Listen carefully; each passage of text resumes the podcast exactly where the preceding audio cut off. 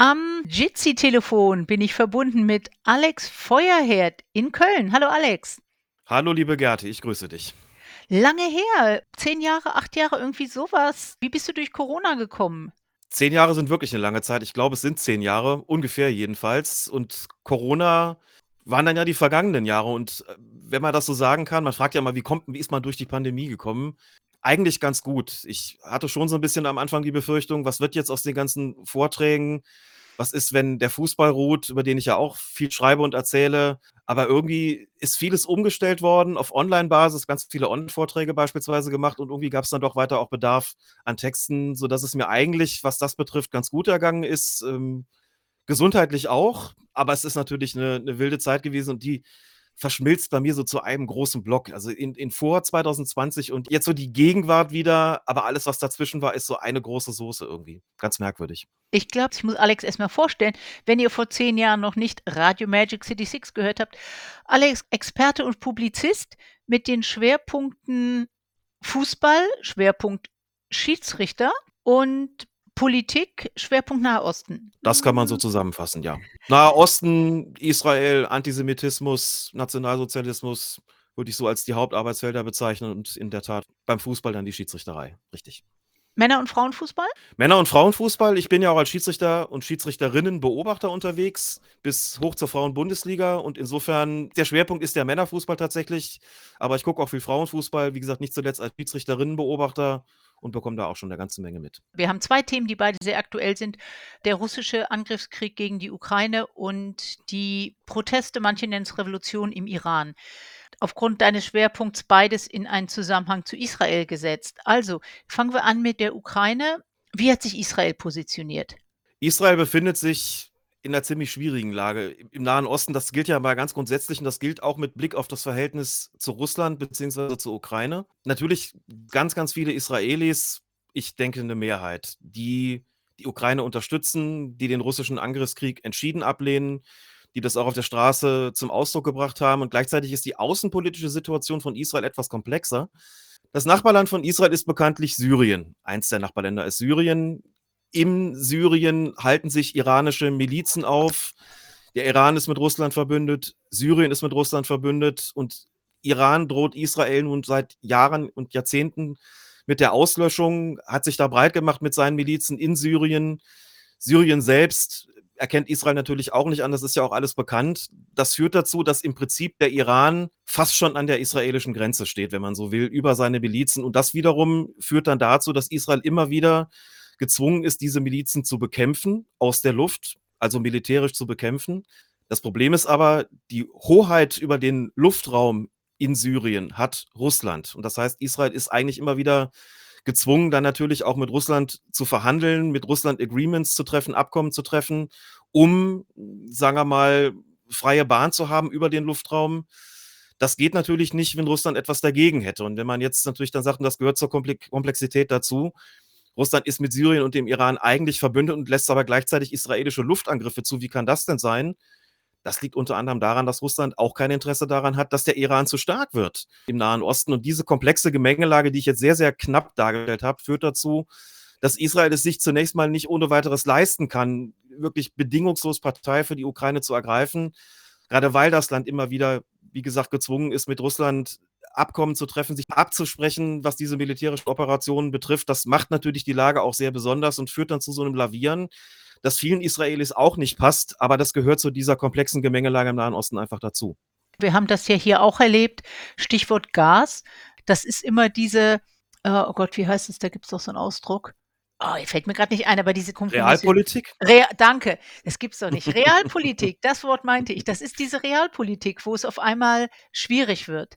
Einer der Gründe, den Moskau genannt hatte für diesen Angriff, war, die Ukraine von der faschistischen Regierung zu befreien. Hm, jetzt haben wir natürlich keinen faschistischen Präsidenten, sondern ein jüdischer Politiker, Schauspieler und Politiker, der auf einmal jetzt in diese Wahnsinnsrolle gekommen ist durch den Angriff.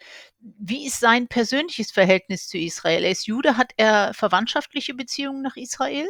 Das weiß ich persönlich jetzt nicht, das kann aber gut sein. Man muss ja ganz generell sagen, dass die israelische Gesellschaft natürlich auch sehr stark geprägt war und ist von der Einwanderung aus Staaten der ehemaligen Sowjetunion wenn man nach Israel fährt, dann sieht man auch, es natürlich Hebräisch ist Amtssprache, Englisch ist Amtssprache auch, ist Arabische, aber ganz viel eben auch Russisch. Es gibt wahnsinnig viele russische Jüdinnen und Juden und auch ukrainische Jüdinnen und Juden, die in Israel leben. Das heißt natürlich irgendwie, die sind dadurch auch in diesen Konflikt irgendwo involviert. Es ist jetzt tatsächlich nicht so, dass es ein, ein größeres Problem gibt mit russischen und ukrainischen Jüdinnen und Juden in Israel, dass die sich da irgendwie bekämpfen würden, weil viele aus Russland oder der Sowjetunion stammende Jüdinnen und Juden in Israel auch nicht auf der Seite Putins sind. Also das ist jetzt ein geringeres Problem, aber es spielt natürlich in der israelischen Gesellschaft auch eine große Rolle und gleichzeitig natürlich auch, dass Zelensky jüdisch ist. Auch das spielt für viele Israelis eine Rolle und sagen, auch deswegen bedarf er natürlich unserer Unterstützung. Und dazu kommt eben das, was du gerade schon angesprochen hast, also diese Begründung von Seiten Putins, der gesagt hat, wir führen da einen Krieg gegen Nazis, einen Krieg gegen Faschisten. Das geht ja noch weiter. Also ähm, das ist nicht allzu lange her. Und das war relativ zu Beginn des Angriffskriegs, da hat der Außenminister Lavrov äh, gesagt, ich kann mich irren, aber Adolf Hitler hatte auch jüdisches Blut, das heißt überhaupt nichts. Das weise jüdische Volk sagt, dass die eifrigsten Antisemiten in der Regel Juden sind. Also hat sich antisemitisch geäußert, er ist dafür scharf angegriffen worden von Israel, seitdem das natürlich entsprechend zurückgewiesen, haben gesagt, das ist eine Shoah-Verharmlosung, was da passiert, das ist klar antisemitisch. Und trotzdem versucht man so ein bisschen, sich aus diesem diplomatischen Konflikt auch zwischen Russland auf der einen Seite und Europa und den USA auf der anderen Seite herauszuhalten, wird gleichzeitig natürlich auch von Seiten der USA auch gedrängt, da klar Position zu ergreifen, das ist völlig klar, also Israel muss sich da auf verschiedene Art und Weise positionieren. Gleichzeitig hat es, wie gesagt, seine eigenen sicherheitspolitischen Bedürfnisse und das macht diese Gemengelage so wahnsinnig komplex. Und das gilt übrigens völlig unabhängig davon, wie die jeweilige israelische Regierung aussieht. Also ob sie jetzt von Rechten dominiert wird, ob es eine fast schon Allparteienkoalition ist, außer Netanyahu, wie wir sie davor hatten. Die Problemlage stellt sich eigentlich allen und das verbietet sich dann eigentlich so wirklich klar, Position für eine Seite zu beziehen, obwohl man das, glaube ich, schon gerne täte eigentlich, aber eben auf den russischen Goodwill, was diese militärischen Operationen betrifft, eben auch angewiesen ist. Jetzt hatten wir gehört, ich glaube, das war im März, gab es große Aktionen von Israel, wo jüdische Menschen aus der Ukraine nach Israel geholt worden sind und die dann direkt eingebürgert wurden. Das war so eine Art, ich weiß nicht, ob man es Luftbrücke nennen kann, für Menschen aus der Ukraine, aber eben logischerweise nur jüdische Menschen. Naja, es ist ja so, Israel versteht sich als jüdischer Staat, als Staat mit jüdischer Bevölkerungsmehrheit, aber auch ganz klar als Schutzraum für Jüdinnen und Juden. Das heißt, jeder und jede, der oder die jüdisch ist auf dieser Welt oder überhaupt von Antisemitismus bedroht und verfolgt wird, hat das Recht auf Einwanderung nach Israel. Dementsprechend ist das Prozedere hm, jetzt nicht besonders komplex und nicht besonders langwierig. Also man hat ja ein Interesse daran, diese Menschen relativ schnell einzubürgern. Es gibt Übrigens umgekehrt natürlich auch große jüdische Gemeinden in Russland und der Ukraine. 200.000, das ist zumindest mein Kenntnisstand, 200.000 Jüdinnen und Juden leben in der Ukraine, sogar 600.000 sind in Russland. Die wären alle berechtigt, Aliyah zu machen, wie es heißt, also nach Israel einzuwandern. Nach allem, was ich weiß, war es Mitte Juni so. Da waren schon etwas mehr als 10.000 ukrainische Juden und Jüdinnen, die nach Israel eingewandert waren und 22.000 nichtjüdische Ukrainer und Ukrainerinnen als, als Flüchtlinge. Dann hat man das so gemacht, dass man bei den nicht-jüdischen Ukrainern erstmal die Visa und die Arbeitserlaubnis relativ unbürokratisch verlängert hat, dass man gleichzeitig Quoten für Geflüchtete eingeführt hat. Dann sind diese Quoten abgeschafft worden. Es ist ein unbegrenzter Zuzug erlaubt worden. Also man bemüht sich schon zumindest an der Stelle viel zu tun für die Menschen, die aus der Ukraine kommen. Man will diesen Menschen natürlich, äh, man natürlich helfen. Es sind 14.000 russische Jüdinnen und Juden nach Israel eingewandert.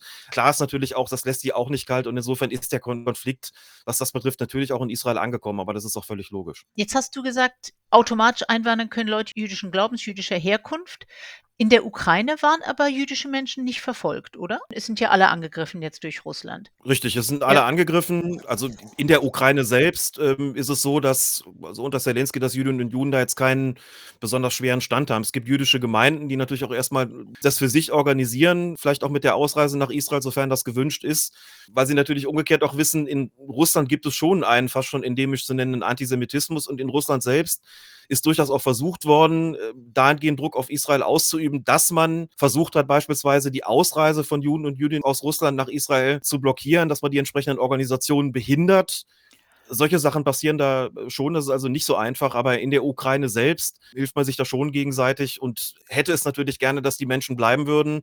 Aber wenn sie die Möglichkeit haben, zu flüchten, das tun ja viele auch nach Europa und diejenigen, die nach Israel fliehen können und wissen, wenn wir wollen, können wir dort auch bleiben. Das ist eben das, was Israel an dieser Stelle so besonders macht. Wie gesagt, es begreift sich eben als jüdischer Staat Ja. und dementsprechend sind die Formalitäten für die Einwanderung da wesentlich leichter.